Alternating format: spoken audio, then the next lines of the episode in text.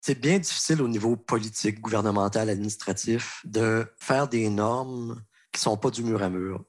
Mais c'est bien plus difficile d'avoir un règlement qui va détailler tous les cas particuliers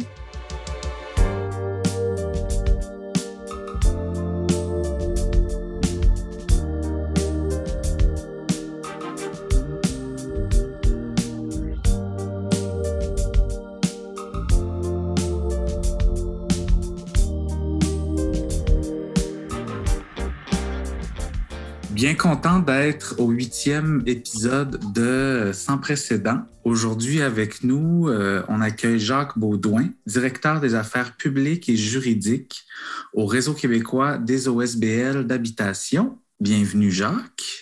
Merci. Donc, euh, ben, c'est ça. En, commençant, je t'inviterai à présenter euh, aux auditeurs c'est quoi une OSBL d'habitation, puis on, on, se lancera de là. Oui. Ben, c'est ça, OSBL, l'acronyme le dit. Des fois, on entend OBNL aussi, c'est la même chose. C'est un organisme sans but lucratif et qui a euh, dans sa mission, entre autres choses, ou exclusivement, de fournir du logement à des personnes euh, qui en ont besoin. Euh, on fait partie, les OSBL d'habitation font partie du grand secteur du logement social et communautaire au Québec.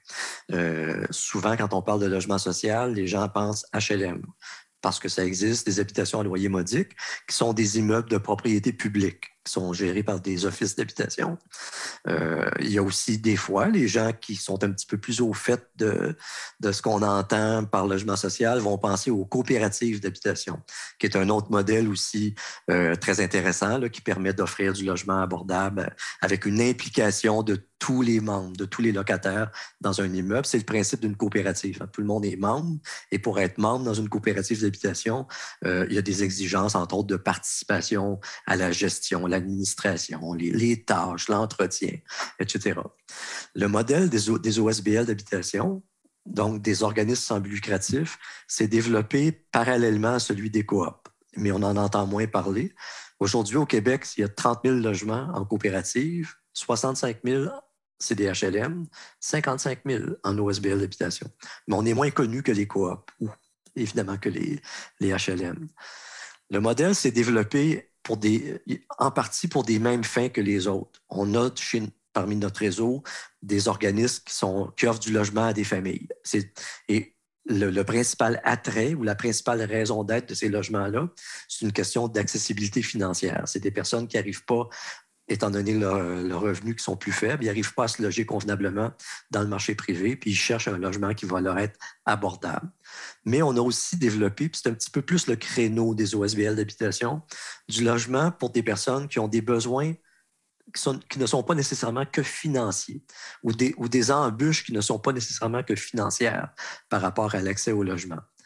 Là, on va parler par exemple des personnes âgées qui ont besoin euh, et dans nos projets pour personnes âgées, ils ont souvent, c'est des personnes à faible revenu qui ont souvent un besoin d'un logement qui va leur être abordable financièrement, mais aussi un logement qui va offrir la sécurité attendue dans un contexte de vieillissement.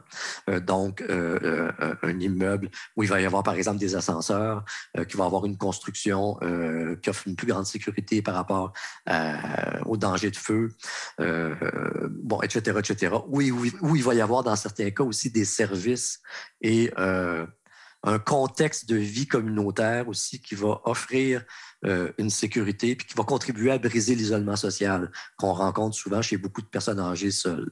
D'ailleurs, la grande majorité des locataires dans nos projets pour personnes âgées, c'est des femmes et des femmes seules. Euh, c'est un peu le phénomène aussi là, de euh, que les femmes vivent plus longtemps, que longévité un petit peu plus, un petit peu plus grande et se retrouvent plus souvent seuls que des hommes seuls, euh, surtout rendus à des tranches d'âge au-delà de 75 ans. des, des OSBL d'habitation vraiment euh, réservés, mettons, pour la clientèle de personnes âgées? Ça, il y en a beaucoup au Québec? Il y en a beaucoup, c'est euh, au-delà de 500 ensemble d'habitations. 24, 24 000 logements. et ça, c'est réservé à des personnes âgées. Mais encore là, ça se décline. Il y en a une partie, que ce n'est que du logement. Et euh, on parle de personnes âgées, mais on va parler peut-être 55 ans et plus. Donc, 55 ans, c'est pas tout à fait une personne âgée. Très âgée. c'est ça. bon. Mais comme certains disent, on commence à vieillir dès la naissance, mais donc 55 ans, c'est n'est pas tout à fait une personne âgée. On retrouve aussi euh, du logement euh, dans des ensembles pour personnes, on va dire, de 65 ans ou plus, où il va y avoir, euh, en plus du logement, un ou deux services. Des loisirs, un service de repas, mais un service de repas, le modèle typique qu'on va voir dans ces ensembles-là, c'est un repas par jour, cinq jours par semaine. C'est pas du trois repas par jour, puis c'est pas du sept jours semaine. C'est des, on est quand même avec des logements, une chambre ou deux chambres à coucher, où les gens ont leurs électroménagers, puis ils sont autonomes. Mais le repas est là un petit peu pour leur faciliter la vie, mais surtout pour permettre la participation à une activité sociale. Euh, le, service de repas, c'est pas tant pour compenser une incapacité ou une plus grande difficulté à se faire à manger. Ces gens-là vont se faire leur épicerie puis se font à manger euh, pour deux des trois repas par jour, puis les week-ends. Mais le, repas du midi, souvent c'est le midi, là, euh, permet de briser l'isolement social. Souvent, ça va être rattaché à des activités collectives aussi en après-midi, tout ça. Et ça fait une vie communautaire, disons, dans, dans l'immeuble. Dans les OSBL, y a-tu aussi des multiclientèles? C'est famille et personnes. OK. il y en a, mais il n'y en a pas beaucoup. c'est un, un hein? nouveau phénomène qui commence à se développer. Euh, j'allais mentionner qu'on a aussi dans nos projets pour personnes âgées, euh, euh, donc des projets pour logement seul, des projets pour logement, mais personnes très autonomes avec un seul service, ou à peu près. Mais on a aussi des, des fameuses RPA, des résidences privées pour aînés, mais sont privées de propriété collective, c'est des OSBL. Il y en a près de 200. quand on pense RPA, on pense toujours à Résidence Soleil, euh, Groupe Maurice, Réseau Sélection, Chartwell, puis les grandes tours qu'on voit dans les centres urbains puis de plus en plus dans les, les, centres régionaux. Il y en a à Rimouski, il y en a à Matane, maintenant des, des, grandes tours de logement. Euh, mais il y a aussi des RPA communautaires sans but lucratif, près de 200. Mais qui se distinguent évidemment parce que là, c'est des RPA, donc ils ont une offre de service. Ça peut être repas, loisirs, entretien ménager, catégorie autonome, mais dans certains cas, ils vont ajouter à ça des services d'assistance personnelle, aide à l'hygiène, aide à l'alimentation, euh, administration de médicaments. Puis même, on en a quelques-unes aussi qui ont des infirmières ou infirmières auxiliaires à leur emploi, puis qui offrent des soins infirmiers. C'est pas très dominant dans notre modèle pour une raison bien simple. C'est que même si on est en logement social, puis qu'il y a des locataires qui payent un loyer ajusté à leurs revenus, la portion de service, elle, n'est jamais subventionnée. Fait on, même s'il y, y, a un besoin, avec l'alourdissement des besoins, les, les, personnes arrivent dans nos résidences, sont, ils ont enfin un logement plus abordable, ils aiment ça, ils sont bien, ils restent là, ils veulent vieillir dans leur domicile, la résidence qui est leur domicile, ce qui est tout à fait légitime, mais à un moment donné, leurs besoins euh, il y a une perte d'autonomie, les besoins sont là. Le soutien à domicile, on sait, est insuffisant malgré les efforts qui sont consacrés pour répondre à tous les besoins. Donc, il y a une pression pour qu'on offre comme résidence ces services-là, comme dans les grandes résidences qui, payent, hein, qui facturent pour des services. Euh, chaque fois que tu as besoin d'un service de plus, c'est facturé à la carte, etc. Mais nous, dans nos résidences où on a des préposés ou des infirmières, infirmiers, euh, on n'a pas une capacité d'en développer plus de ces services-là parce que simplement les, résidents, les résidentes n'auraient pas la capacité de les payer. C'est une petite difficulté qu'on a dans notre modèle. Mais c'est assez diversifié, donc, nos OSBL pour aînés, en termes de portrait. ça, ça, va de très autonome à perte d'autonomie, avec des encadrements aussi euh, juridiques différents. Les RPA sont assujettis à toutes sortes de contrôles, toutes sortes de normes, souvent pour de bonnes raisons, mais c'est compliqué. Quand l'administration est faite par des bénévoles, tout ça est compliqué. Sur les multigénérationnels ou multi-clientèles, oui, ça existe dans certains cas. Euh, et un beau projet à Québec, Habitation Vivre chez soi. On parle d'une centaine de logements. C'est un complexe dans le quartier Saint-Sauveur de trois immeubles. Euh, ils sont rattachés les uns aux autres, mais sont quand même bâtis de façon distincte. Il y a un immeuble, c'est du logement pour famille. Il y en a un autre, c'est une RPA, une résidence pour aînés avec les services. Puis le troisième, c'est un projet pour des personnes, euh, des personnes handicapées ou qui ont une, légère déficience intellectuelle. Et euh, il y a une cohabitation qui se fait, même si c'est dans des immeubles différents, dans les salles communautaires, dans les espaces communs, salles à manger, tout ça. Ça, c'est intéressant comme dynamique. On a à Saint-Jérôme un des plus beaux projets des dernières années, selon moi, qui s'appelle la Cité Les Trois R, euh, qui est aussi trois clientèles, mais dans un même bâtiment. Alors, sur un même étage, on peut avoir l'appartement 102, c'est un logement pour famille. Le 103, c'est un logement pour aînés. Et c'est une ce logement-là fait partie d'une RPA, mais pas le 102. Puis le 104, c'est pour un adulte qui a une légère déficience intellectuelle. Une belle, ça a été monté ensemble par des gens de la communauté de ces trois types de clientèle. Euh, alors, il y a une belle collaboration entre tout le monde. Euh, le, service de repas en salle à manger qui est obligatoire pour les, résidents de la RPA, des unités, des logements RPA, bien, il est accessible comme restaurant pour les deux autres catégories. Euh, au dernier étage, l'étage supérieur de l'immeuble, il y a une serre, une serre horticole qui a été aménagée qui est exploité bénévolement par les locataires de la RPA. Les personnes âgées travaillent avec les, adultes légères déficiences intellectuelles. Ce qu'ils produisent, ben, ils peuvent s'en servir pour eux, mais aussi ça, sert aussi pour euh, le service de repas, euh, ça à manger. Fait que c'est super intéressant comme dynamique. C'est un modèle différent des RPA euh, qu'on connaît surtout, là, qui sont des modèles où, euh, dans le fond, euh, c'est pour les personnes âgées exclusivement. Et il y a souvent, dans les plus grandes RPA, tellement de services qui sont offerts d'ailleurs à l'intérieur qu'à la limite, une fois qu'une personne âgée a signé son bail et qu'elle va rester là, ben, elle ne pourrait plus jamais mettre les pieds dehors, je pense, puis elle pourrait, ah elle pourrait continuer à vivre.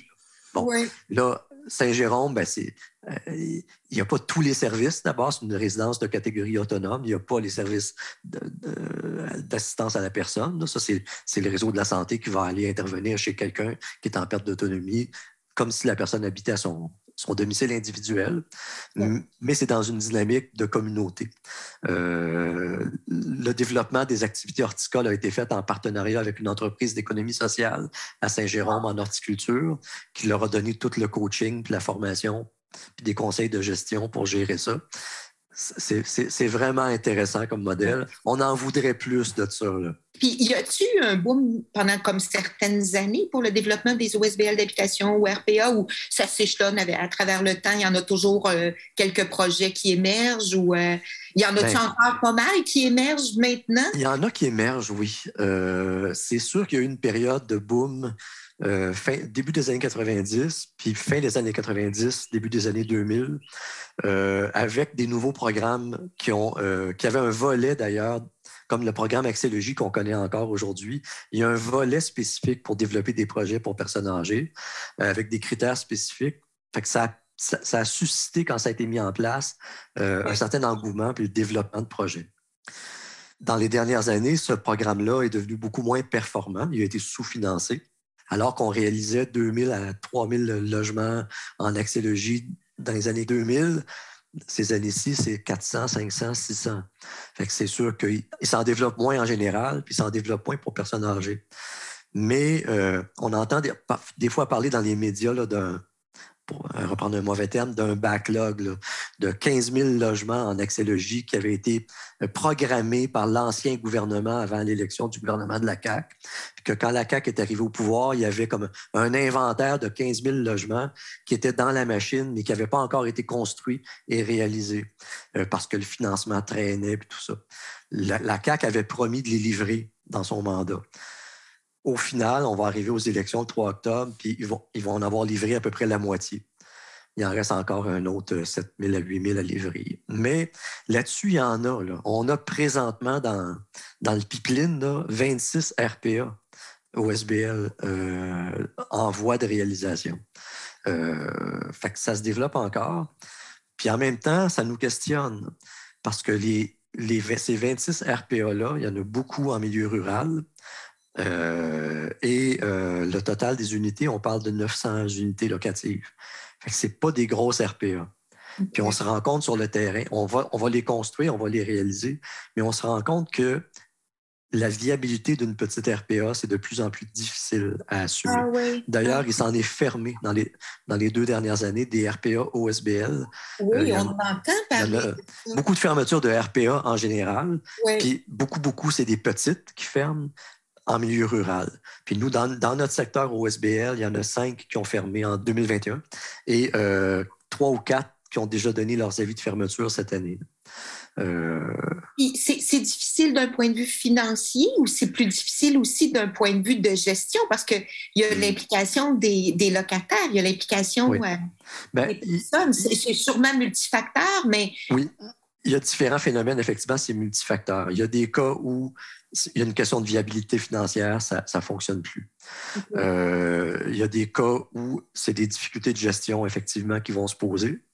Euh, parce que c'est de plus en plus compliqué exploiter une résidence privée pour aînés. On a fait le choix socialement de réglementer ce secteur d'activité économique, ce qui n'est pas une mauvaise chose, au contraire. Mm. Mais comme c'est souvent le cas, à un moment donné, avec le, avec le passage du temps, je dirais presque depuis deux ans avec la pandémie, même de jour en jour pratiquement, il y a des exigences de gestion qui s'ajoutent.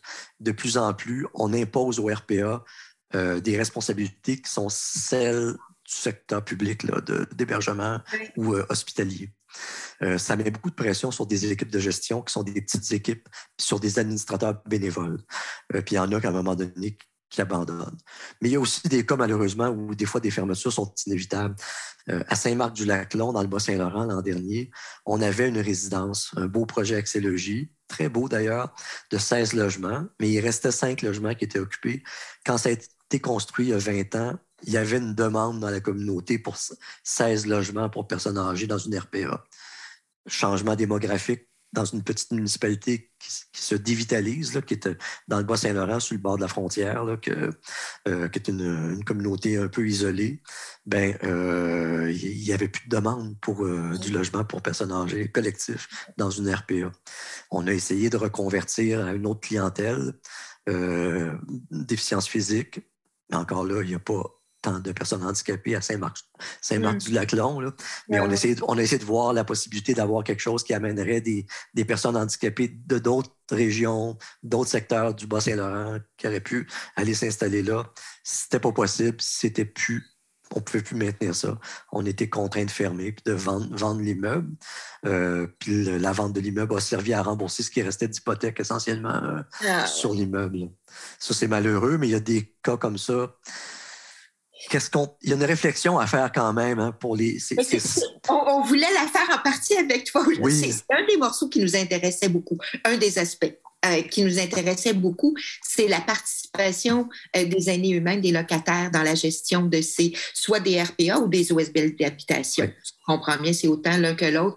Puis c'est ça, on se demandait là, sûrement que le RQOH peut soutenir ces démarches-là euh, d'implication, mais nous, c'est quelque chose qu'on remarque de plus en plus, à quel point ça pèse lourd sur les épaules de quelques-uns, la gestion euh, de ces habitations-là.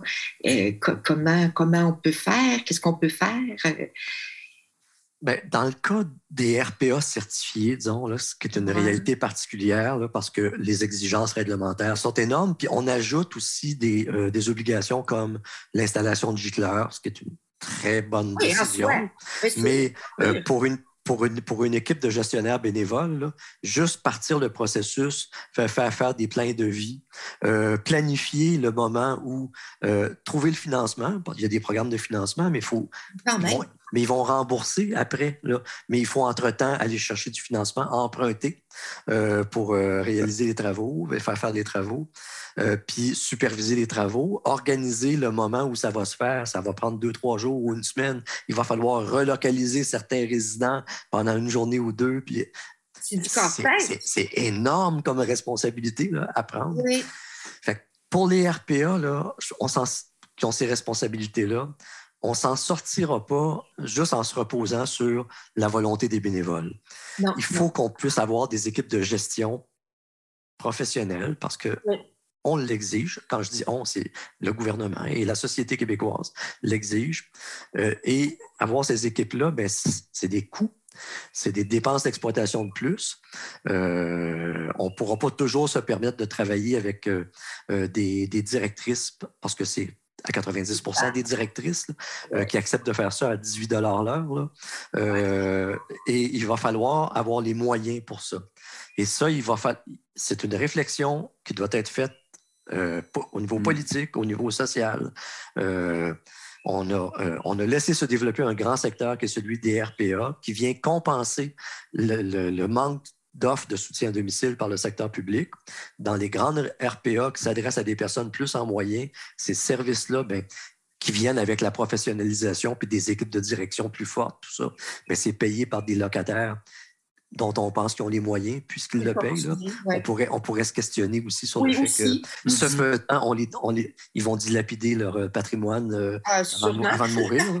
Mais ça, c'est une, une, autre question. Mais nous, dans le secteur où on dessert les personnes âgées les plus pauvres au Québec, c'est pas possible de penser qu'on va aller vers des loyers de 2 000, 2 500, 3 000 4 000, 5 000, 6 000, 7 000 par mois, comme, comme on voit dans le privé à but lucratif. Mais on, va, on a besoin d'avoir des équipes renforcées on a besoin, juste pour continuer à exister, d'être capable de payer nos préposés plus que 15 l'heure parce qu'on les perd. en 2021, on a, dans les deux dernières années, 2020-2021, on a euh, un tiers de nos résidences qui ont perdu du personnel euh, qui est allé travailler dans le secteur public. Puis le personnel qui ont perdu, c'est 15% de leurs euh, effectifs qui ont perdu. C'est beaucoup, là. Il faut recruter, il faut former à ce moment-là. On pourrait-tu comme mutualiser l'espèce de gestion des... Il y, a de la, mutualisation qui peut se faire jusqu'à un certain niveau. On, regarde ça. Mais ça, peut se faire, disons, il faut quand même qu'il y ait une certaine proximité géographique.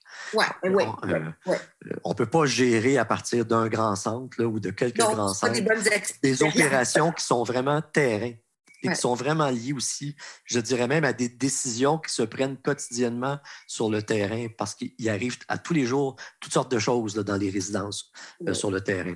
Mais oui, la mutualisation. Oui, une reconnaissance qui existe dans le grand secteur des RPA, un réseau de résidences communautaires qui ne sont pas comme les grandes résidences privées à but lucratif, qui sont des entreprises d'économie sociale, qui doivent être reconnues comme telles. Et ça doit venir avec une forme de financement, de soutien euh, à l'exploitation pour qu'ils puissent développer ces services-là et offrir ces services-là qu'autrement l'État devrait offrir de mm-hmm. toute façon. et ça, on le sait, là, euh, ça y coûterait beaucoup plus cher euh, que, que, de le faire, que, d'appuyer des, des, réseaux qui sont là, sont capables de, le faire. Ça, c'est une chose. Au niveau de la, prise en charge par le milieu, hein, puis de, continuer à avoir des bénévoles qui vont s'impliquer, bien, là, il y a une question de, euh, un rôle que nous, nous on, essaie de jouer puis qu'on doit jouer de plus en plus là, de, de, formation, d'encadrement, de soutien. On a des programmes. dans les dernières années, on a d'ailleurs réussi à mettre en place des programmes intéressants de, formation euh, en gestion locative, gestion des baux, gestion des immeubles, euh, entretien préventif des immeubles. Ça a l'air de rien, mais les gens qui s'impliquent pour faire un projet pour personnes âgées, ils le font pour de très bonnes raisons, ils ont le cœur à bonne place, mais souvent, c'est pour aider les personnes. Ouais. Hein. Et, euh, ils, veulent que ça peut être leurs proches ou simplement par, par volonté d'implication sociale, de se dire on veut qu'il y ait dans notre communauté un ensemble où les personnes âgées vont pouvoir venir, ça va être accessible, puis ils vont être bien.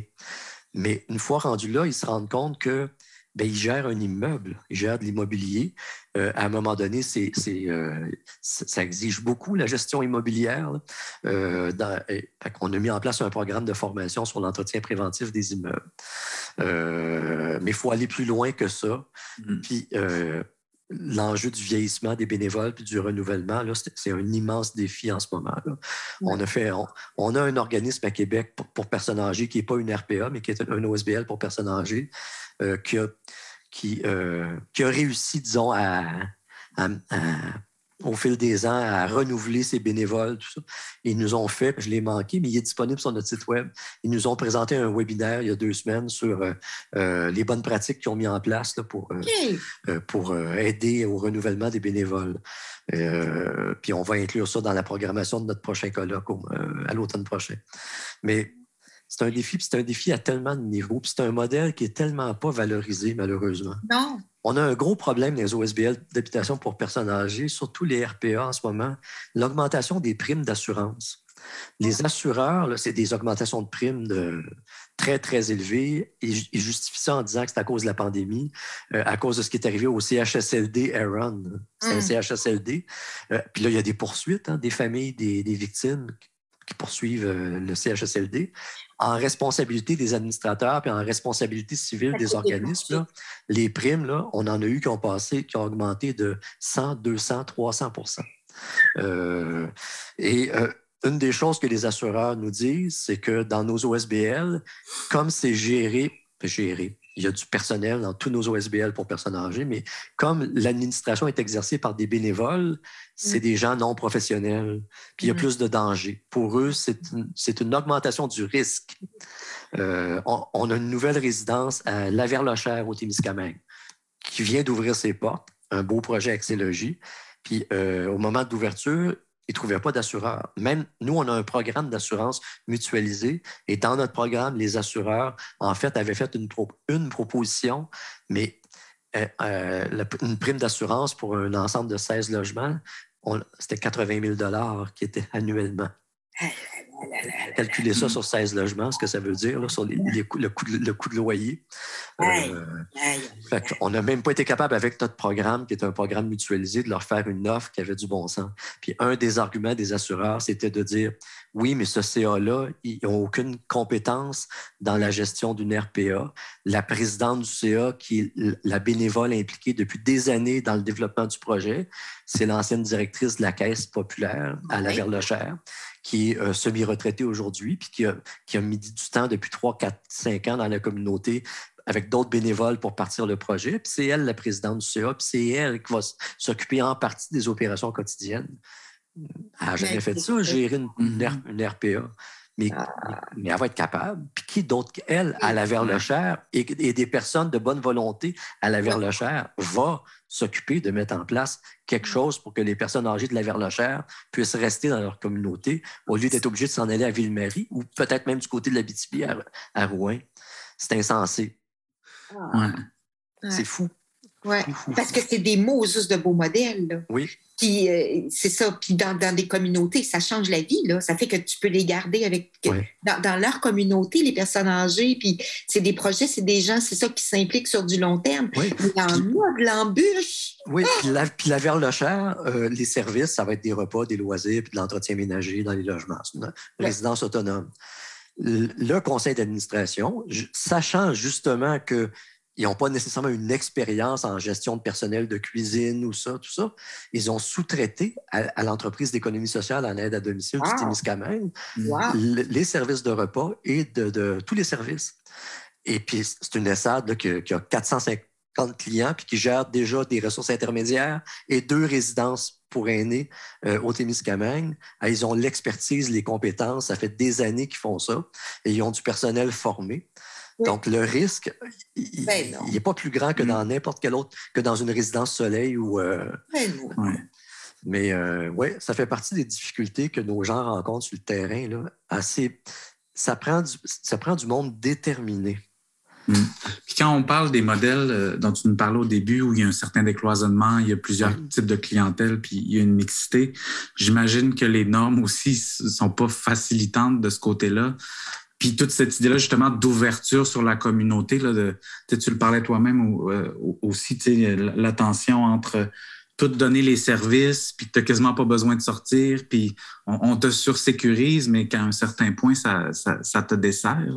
Oui. Fait qu'il y a comme une, ben c'est ça, une, surprotection aussi à, certains moments. Puis on s'en va tout le temps vers là, de plus en plus. Là, en ce moment, il y a un nouveau projet de règlement qui va encadrer l'exploitation des résidences pour aînés. Le règlement existe, mais c'est un projet qui va modifier la, réglementation. Il est à l'étude, d'ailleurs. Euh, aujourd'hui, 3 juin, c'était la date limite pour, soumettre euh, un mémoire.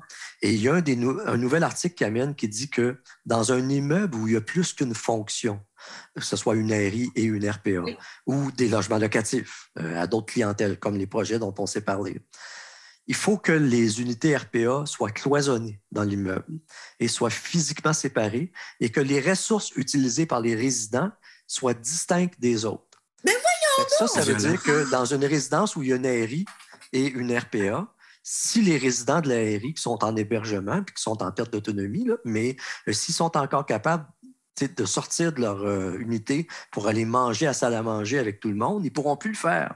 Il va falloir aller leur servir les repas dans leur chambre Et euh, ben, évidemment, on a sauté là-dessus tout de suite, puis on l'a mis dans notre mémoire, puis on a eu une rencontre avec euh, les, fonctionnaires au ministère qui nous, ont, présenté le règlement, puis tout de suite, on leur a dit, on leur a parlé de notre, cité, les trois R à Saint-Jérôme, en disant ça, ça veut dire que la RPA ferme, parce que jamais on pourra séparer les unités. Puis ça, ils ont pensé à ça dans une optique de. Il y a eu la pandémie, puis il y avait un besoin de protéger les personnes en RPA on les a tellement protégés qu'on les a même emprisonnés pendant des mois euh, dans leur logement ou dans leur chambre. Et c'est cette logique-là qui s'est dit, pour le futur, dans l'avenir, il y aura peut-être d'autres pandémies, euh, d'autres situations de ce genre, mais il faut que dans l'immeuble, ce soit cloisonné.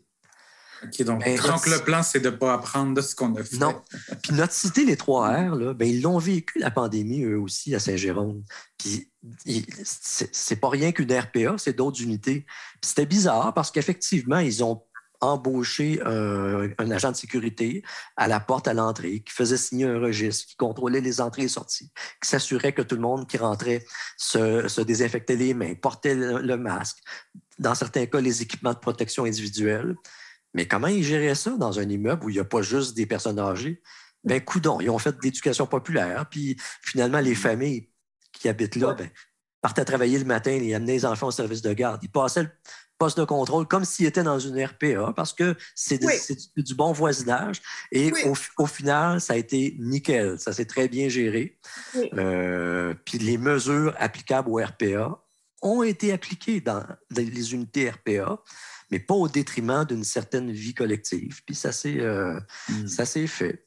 Euh, mais, euh, pandémie, pandémie RPA, là, je ne sais pas, le son de cloche que tu as des aînés eux-mêmes. Ben nous, le son, le son de cloche, il vient. Peux-tu encore continuer d'aller dans des RPA, qu'elles soient communautaires ou. Non, ça, on a, on a, un gros problème actuellement dans notre secteur, dans les RPA. On n'a jamais connu ça ou par le passé, nous, des taux de vacances d'inoccupation ah, dans nos RPA. Maintenant, on connaît ça. Dans nos RPA, là, on est à 9% de taux de vacances actuellement. Ah oui. Et c'est beaucoup. Au Saguenay-Lac-Saint-Jean, on est à 14-15% Puis, c'est hmm. pas compliqué. Une petite résidence là, de Saint-Modeste dans le Bas-Saint-Laurent, 11 unités. S'il y a deux, trois unités de libre, là, oubliez ça. Dans un an ou deux, ça ferme. Là. Parce qu'à un moment donné, on est en déficit une année après l'autre. On a des petites réserves de pour changer le toit, le toit dans cinq ans. On pige dans nos réserves pour, pouvoir payer l'épicerie, littéralement, l'épicerie pour servir les repas. Mm. Euh, et puis, euh, dans deux, trois ans, c'est fini, je veux dire, ah parce que euh, c'est un, modèle qui n'est pas viable. Et ça, c'est directement lié, une conséquence de la pandémie. Puis on espère bien gros qu'à un moment donné, ça va, ça va revenir. Mais euh, et c'est des résidences où on avait, on a une liste d'attente. À un moment donné, il y, a un, logement qui se libère, une personne qui, s'en va, qui, décède ou qui est relocalisée dans une autre ressource. Là, on appelle le premier ménage sur la liste pour dire ben voilà, ça fait deux ans que vous êtes sur la liste, on a un logement, c'est votre chance. Puis là, on se fait, on se fait répondre littéralement j'ai changé d'idée, moi, une prison, j'irai pas vivre dans une prison. Hmm. Et, et c'est pas anecdotique, ce que je vous raconte là. C'est pas un cas isolé dans. ça commence à être une. Tous ceux qui ont des logements inoccupés actuellement, on, les a sondés, puis on leur demandait les motifs, et ce motif-là revient partout, dans 100% hmm. des résidences qui ont des logements vacants en ce moment. Euh, en plus, il y a une crise de logement, là, donc il faut vraiment le vouloir. Oui. C'est pas comme si les gens avaient tellement de choix. à ce moment-là, les gens ils, vont prolonger leur situation mm. dans, dans, le logement où ils habitent, qu'ils soient propriétaires ou locataires, là, mais ils restent là. Fait ça, c'est un gros, gros impact, euh, évidemment, de, de, la pandémie. Euh, sur les résidents eux-mêmes aussi, il y a des impacts. On nous rapporte beaucoup des situations de, que la pandémie a frappé fort sur euh, l'autonomie. Euh, hein. L'abandon des activités collectives, même quand il y avait, euh, on commençait à déconfiner, les gens pouvaient sortir de leur logement. Ils allaient à la salle à manger. Mais à part aller à la salle à manger, c'était déjà ça, mais les activités de loisirs ou collectives étaient, étaient stoppées. Bon, tout, ça a eu un impact. Dans nos, dans nos OSBL d'habitation pour aînés qui ne sont pas des RPA. On nous le rapporte aussi. Des cas à Montréal, euh, euh, des, gros, des gros ensembles. Euh, dans Tétroville, dans le cas Les Toits de Mercier, le directeur me rapportait que, on parle de 80 logements à peu près, que bon an, mal an, il y avait toujours deux ou trois locataires en perte d'autonomie. puis le soutien à domicile vient, puis intervient, tout ça. C'est des gens qui sont en logement. Mais comme ensemble de logements collectifs, ils, vivaient avec une réalité de gérer le fait qu'on a deux ou trois locataires qui sont en perte d'autonomie, qui des fois, il y a des pertes cognitives. Il faut, ça prend un petit peu plus de solidarité entre les locataires pour voir si ce monde-là va bien, euh, puis s'il n'y a pas un danger, mettons, d'incendie. De, de, les gens en perte cognitive qui vivent seuls dans leur logement, ils se font à manger encore parce qu'il y a un repas par jour, ce n'est pas une RPA. Mm. Euh, mais là, qui nous raconte que après, la pandémie, après un an de pandémie, il était rendu qu'il en avait 9 ou 10 en perte d'autonomie. Euh, ça pose des questions. Ce n'est pas une RPA, mais on est rendu dans un milieu collectif où il y a de la sécurité, c'est bien, tout ça, il y a une vie collective, il y a du soutien communautaire, des activités de loisirs, mais euh, on commence à avoir pas mal de personnes qui sont peut-être plus à leur place, mais il faut continuer à gérer ça. Ils ont, c'est des locataires, ils ont un bail, hein, ils ont un droit au maintien dans les lieux. On ne peut pas nous prendre sur nous de dire, ben, monsieur ou madame, il serait temps d'être relocalisé. C'est, mm. Puis encore faudrait-il qu'il y ait une place hein, pour, ça, être relocalisé avec une option qui est euh, accessible et qui est disponible. Euh, c'est des grosses, c'est, des gros enjeux actuellement. Euh, c'est ça qui touche tout notre secteur au niveau des personnes âgées, mais clairement, la pandémie a frappé fort on entend parler partout, là, les enjeux de pénurie de personnel. C'est quand le réseau a, recruté 10 000 préposés, là, on en a des préposés qui, sont, ou, même des employés, ce n'étaient pas des préposés, mais qui travaillaient dans nos RPA, puis qui ils pouvaient avoir une formation payée de, trois mois, puis rentrer à 26 l'heure dans le secteur public. Tant mieux pour elles. C'est fantastique. Euh, mais nous, on n'est pas capable d'accoter ça. Euh, puis là, ben, on se retrouve avec des augmentations. dans certaines de nos résidences, je l'ai mentionné, les services sont offerts par des ESAD, des entreprises d'économie sociale en aide à domicile. C'est fantastique, c'est des partenaires de l'économie sociale. Euh, puis en même temps, on a eu des cas au Lac-Saint-Jean où l'entreprise d'économie sociale, pour ne pas perdre son personnel, a dû consentir des grandes augmentations de salaire, l'amélioration des conditions de travail. Encore là, c'est tant mieux pour le personnel. Et ça s'est traduit par des augmentations de coûts pour les locataires de nos RPA de 16% 18% Une année, 8% L'année suivante, 16% C'est des centaines de dollars sur leurs factures payables à chaque mois qui ont, euh, été ajoutés. C'est un, cumul d'enjeux euh, assez, assez explosif. que tu nous, euh, dépeins là, la, pandémie, euh, la difficulté avec le personnel, pénurie de main-d'œuvre, euh, la difficulté aussi là, de, euh, de confier toujours plus de responsabilités à des, à des hmm. bénévoles. C'est un fichu beau modèle, mais il y a des embûches assez, assez importantes à traverser. Présentement, là, il y a deux ans, il y avait 1700 RPA. Là, on est à 1564 au dernier recensement. Depuis deux ans, il y en a 130 qui ont, fermé. On dit on en a fermé cinq l'an dernier, mais les autres, c'est des privés à but lucratif. celles qui ont fermé, sauf exception, on a entendu parler de Mont-Carmel à Montréal qui change de vocation. Mais les, fermetures où on a mis la, clé sous la porte, c'est des petites résidences en milieu rural pour la plupart. Et c'est le cas typique là, c'est un couple de personnes. Euh, la, femme était infirmière dans le réseau de la ah santé.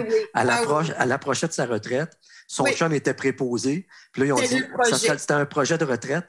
Ils ont acheté. C'est une petite résidence. Puis c'est eux qui dispensent les soins. Ils ont un employé ou deux avec un petit peu de personnel. mais, mais, et puis, euh, c'était un projet de vie, un projet de retraite et un projet de vie aussi. Puis là, qu'à un moment donné, ils se sont retrouvés pris à la gorge financièrement. Puis en réalité, ce qu'ils ont investi en faisant ça, ils pensaient c'était leur projet de retraite. Ils ont dilapidé leur, leur, en réalité euh, en investissant là-dedans. Puis euh, ça ne marche pas. Ils ont vendu finalement pour euh, et ils ont fermé. Puis ils essayent de vendre l'immeuble en espérant qu'il y a un acheteur qui va récupérer ça puis qui vont rentrer un peu dans leur argent.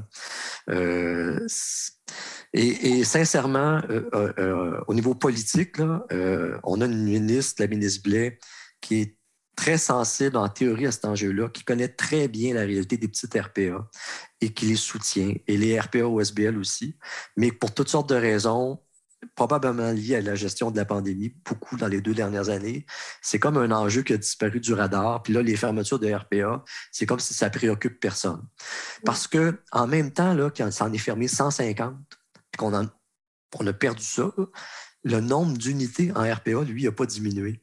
Parce qu'il s'en ouvre encore. Mais celle qui ouvre, c'est les 500 unités d'une résidence soleil ou d'un Chartwell ou un autre. Et c'est ça. Fait que le nombre d'unités en RPA n'a pas diminué. Et ce qui a diminué, c'est l'offre de RPA implantée dans les communautés et abordable financièrement. Parce que les petits privés à but lucratif aussi n'étaient pas à 3-4 000 par mois. Là. Justement parce que c'était une, gestion de proximité avec des gens qui cherchaient finalement à remplacer un revenu d'emploi simplement par un revenu de l'infirmière et le préposé dont je parlais euh, pour donner un exemple. Euh, les, loyers n'étaient pas si élevés dans ces petites résidences-là.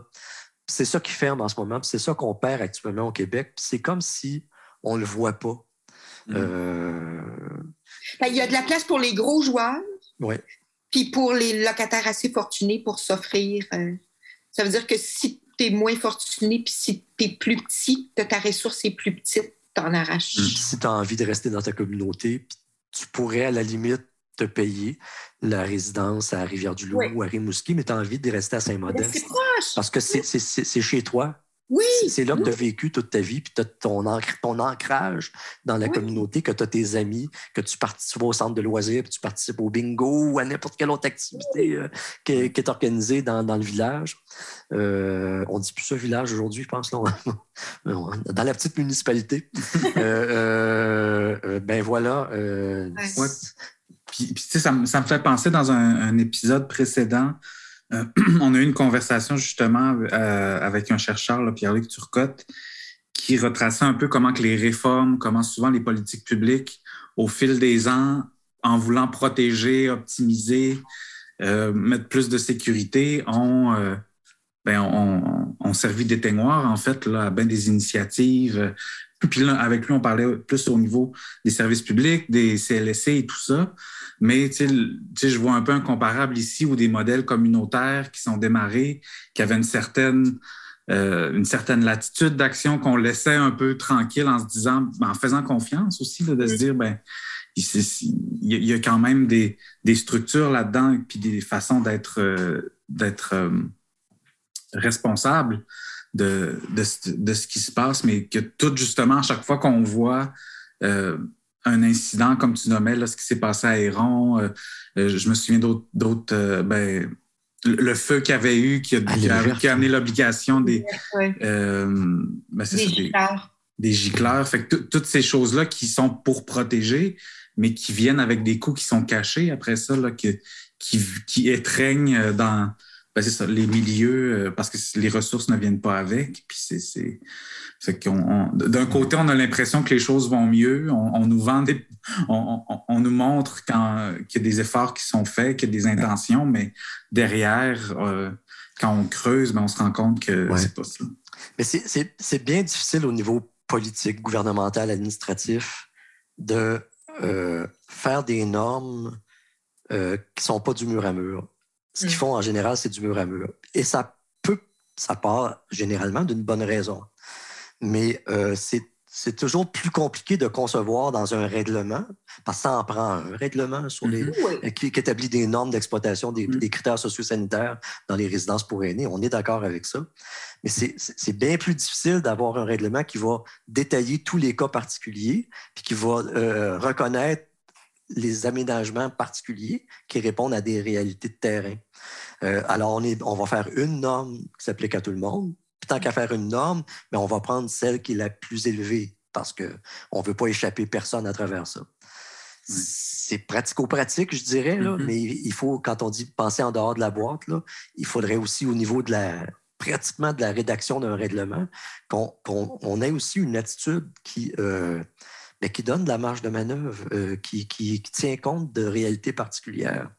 Euh, puis c'est malheureusement difficile. C'est n'est pas la culture, euh, je pense, organisationnelle qui existe dans l'administration publique, parce que c'est peut-être plus compliqué de leur côté.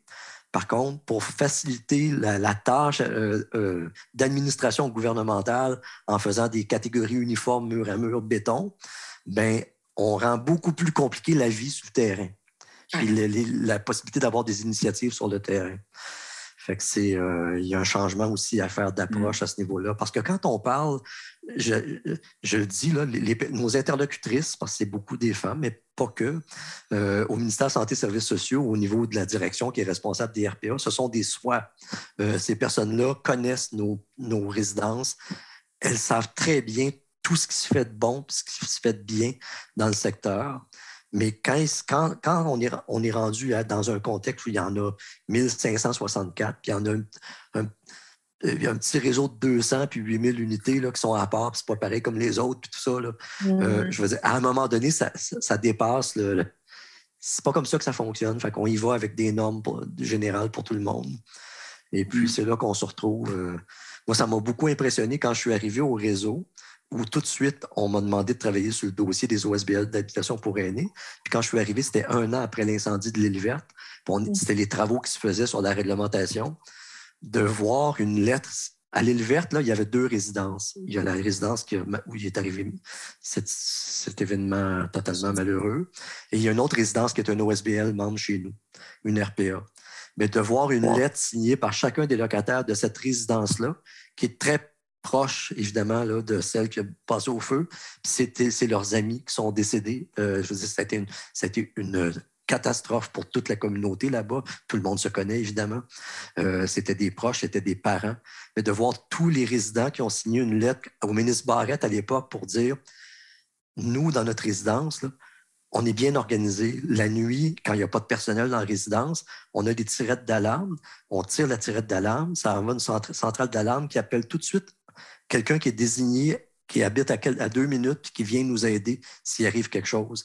C'est les administrateurs qui ont suivi un cours de secourisme, qui, se font des cas de surveillance, puis qui interviennent, tout ça. Puis là, ben, la réglementation allait leur imposer l'obligation d'avoir des employés 24-7 dans la résidence. Et c'est une petite résidence de 15 logements. Puis il disait, nous, on, est en sécurité, on se sent en sécurité. C'est un système qui est bien organisé. Puis si vous nous imposez votre système, nos loyers vont augmenter. Il l'avait calculé, là. L'embauche de personnel 24-7, c'était 600 dollars par mois d'augmentation de loyer. Fait il disait au ministre Barrette, on n'a pas besoin de ça, on n'en veut pas. Puis si vous nous l'imposez, envoyez le chèque, parce que sinon, c'est fini. On va être, on va être, on va être mis à la rue. Est-ce que, ça, est-ce que ça va améliorer notre sécurité, ça? Euh, quand j'ai, parce que moi, j'arrivais dans le réseau avec la même préoccupation que tout le monde. Puis on n'est pas un réseau, nous, qui veut, tu sais, qui, on n'est pas l'Institut économique de Montréal qui dit on n'a plus besoin de réglementation, puis tout ça doit être le free for all, puis tout le monde doit faire ce qu'il veut. C'est pas ça. Puis quand je suis arrivé, je me disais, eh, est-ce qu'on va dans la bonne direction en disant qu'il faut faire attention quand on impose la réglementation? Euh, j'arrivais avec une perception que ça en prend toujours plus, la réglementation. Puis là, euh, en, en visitant aussi de, nos résidences, de nos OSBL, en parlant à des locataires, euh, tout près de chez moi, dans Rosemont, les habitations Nouvelles Avenues, je suis allé rencontrer les locataires et qui, m'ont expliqué comment ça se passait, puis comment que eux, il y en a qui nous disaient, j'ai pas besoin d'avoir quelqu'un l'autre bord de ma porte la nuit qui est sur le bord, puis qui, qui, tend son oreille pour voir si je suis correct. Là. Mm. Je, veux dire, je suis une personne adulte, j'ai encore de l'autonomie, puis je veux qu'on respecte mon autonomie. Ça m'a ouvert euh, à, une, approche, puis une réalité différente. Puis il faut impliquer les locataires maintenant. C'est ce, que, ce, que, ce que Steven parlait aussi. Hein la sécurité, euh, c'est presque à outrance. Là. Il n'y en a pas de risque zéro dans la vie. Là. Mm. Mais c'est comme si, quand il arrive un malheur, après ça, on veut tout mettre en place pour que le risque zéro euh, soit là. Mais ça ça se peut pas. Puis ça fait qu'il y a des aînés aujourd'hui qui se disent, ben non, moi, je vais rester dans mon logement, puis peut-être même un peu me sentir un peu seul dans mon logement, mais je ne veux pas aller en prison parce que c'est ça à, force de tout réglementer, ben, c'est le sentiment que ça procure. Tu es peut-être en sécurité en prison, mais c'est pas Jojo. Euh, ça. la, sécurité en prison. La, sécurité en prison n'est pas absolue. Hein. On dit euh, ça prendrait une personne qui fait la surveillance à l'intérieur, soit. Il faut que ce soit un employé une formation, soit. OK, donnez-nous l'argent, on va le payer, même si, euh, encore là, c'est un sujet qui est en discussion ces jours-ci. Je reçois des lettres de certaines résidences euh, qui ont un système où euh, ils font encore la surveillance de l'extérieur. Et puis, au fond, là, cette intervention-là d'un administrateur qui doit sortir de chez lui la nuit parce qu'il y a une tirette d'alarme, c'est entre deux et six fois par année que ça se produit. Un, gros incendie, c'est les pompiers qui vont venir. L'employé qui va être là, qui va passer la nuit à rien faire, là, 360 mm. jours sur 365 eh par année. Euh, euh, cet employé-là, quand il va avoir une alerte incendie puis un gros incendie, son rôle est de faciliter l'intervention des services d'incendie et mm. de commencer à gérer l'évacuation. Mais une fois qu'il va accompagner un ou deux résidents puis qu'il va les amener à l'extérieur pour évacuer, lui, il n'a pas le droit de rentrer à l'intérieur après ça, de toute façon. Il ne va pas se, jeter, dans le feu. Il y a des règles de santé et sécurité pour le. C'est pas un pompier. Les pompiers, eux, ils le font parce qu'ils sont formés pour ça, ils sont équipés pour ça. C'est des pompiers. Et là, ils vont arriver, puis ils vont, eux, aider à l'évacuation euh, des personnes qui n'ont pas réussi à évacuer elles-mêmes. Puis on fait deux fois par année des exercices d'évacuation parce que ça, c'est documenté dans la littérature scientifique. Plus que les gicleurs, on est pour les gicleurs, mais plus que les gicleurs ou de quoi que ce soit d'autre, c'est euh, les exercices d'évacuation et leur fréquence et l'habitude qu'on crée qui va avoir le meilleur mm. impact sur ah. la protection des personnes. Les gicleurs, ils protègent le bâtiment. Euh, ils protègent moins, ils vont protéger aussi la personne qui n'a pas évacué, oui, évidemment. Mais fondamentalement, c'est la procédure d'évacuation qui, est fondamentale.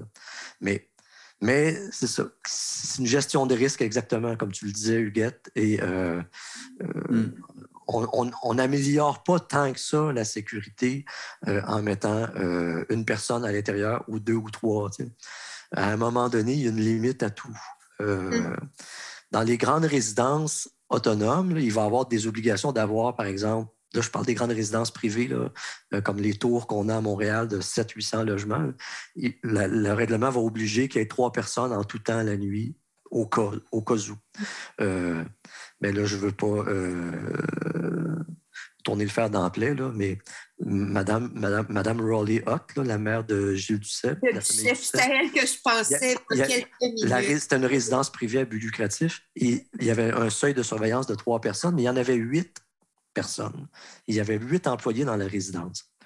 Mais il est arrivé une situation où eh oui par mégarde, Mme euh, Rolliot est sortie par une porte qui n'était pas une porte réservée pour des évacuations comme ça, qui se referme automatiquement, qui, est verrouillée, puis qu'il n'y a pas de poignée à l'extérieur pour rentrer.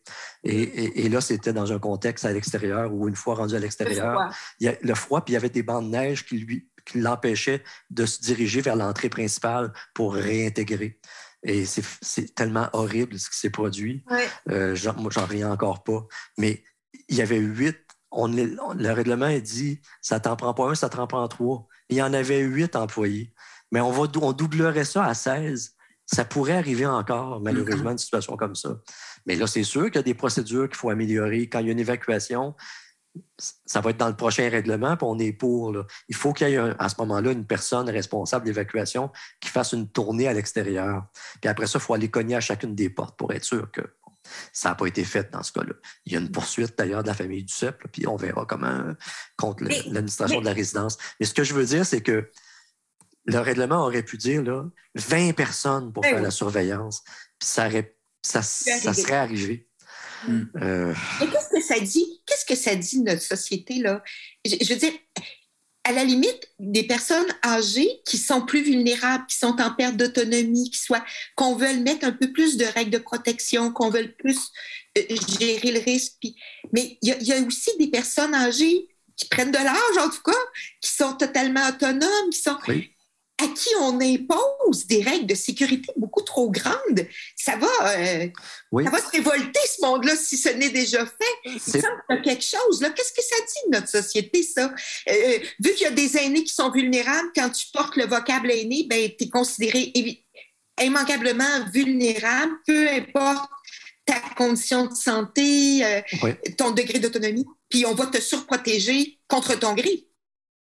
Ben moi, je, trouve que ce qui en dit long sur notre société, c'est qu'on a ce phénomène-là.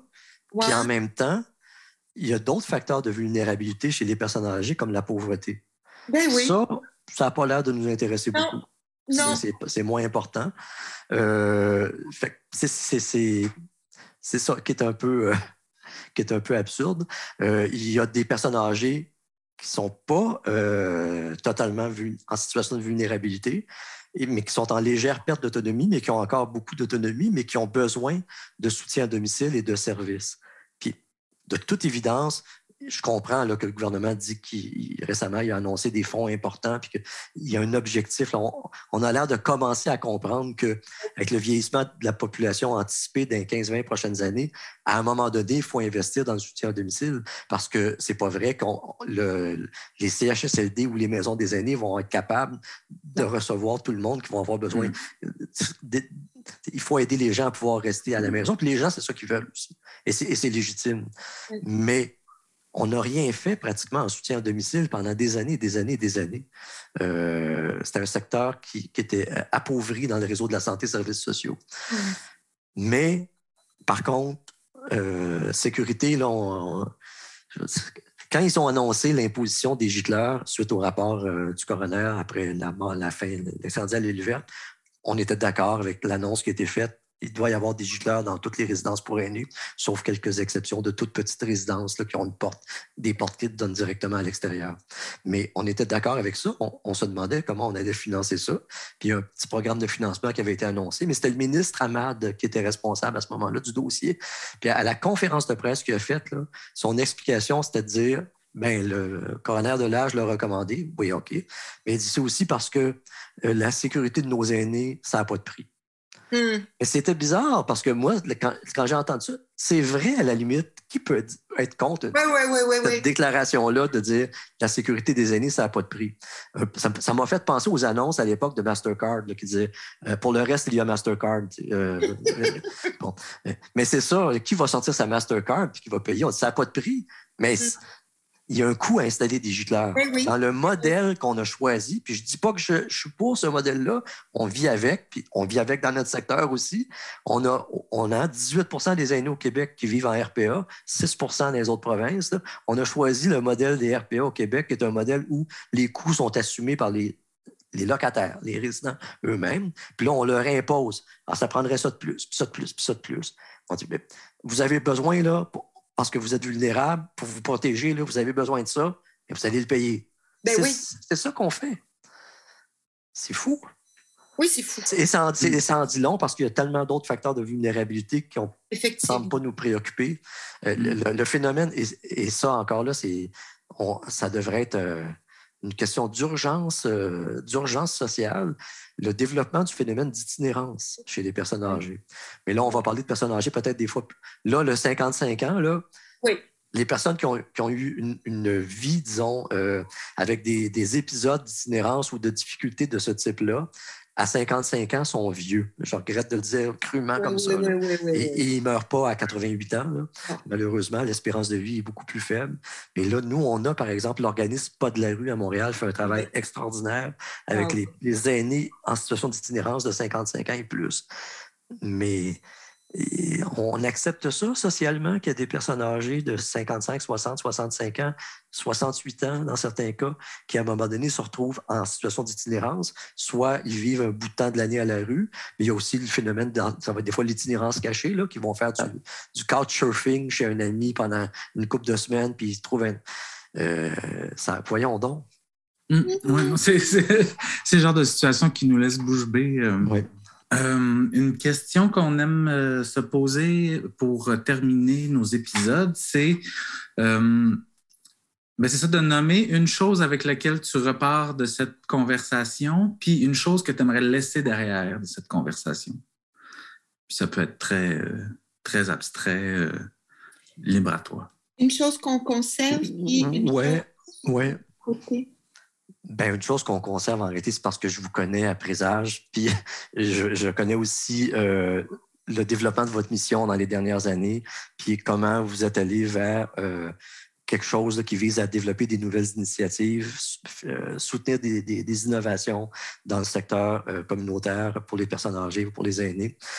Et, que vous êtes positionné dans une démarche là, qui vise à.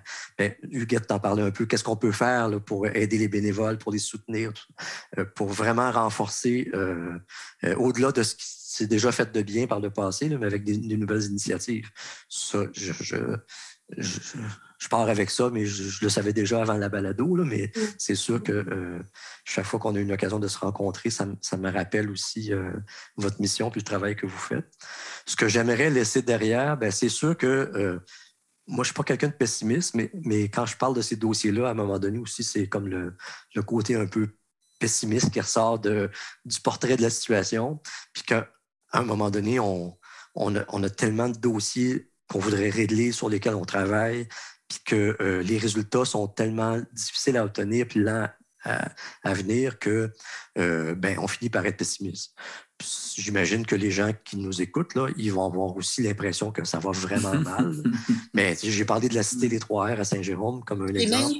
Il y en a des projets magnifiques qui se font, euh, des gens magnifiques qui sont, sont impliqués. Donc, mettons de côté euh, le, qu'on on a fait face à beaucoup d'enjeux, puis c'est difficile en ce moment. Puis regardons plutôt aussi euh, les belles initiatives qui se font sur le terrain. Hein.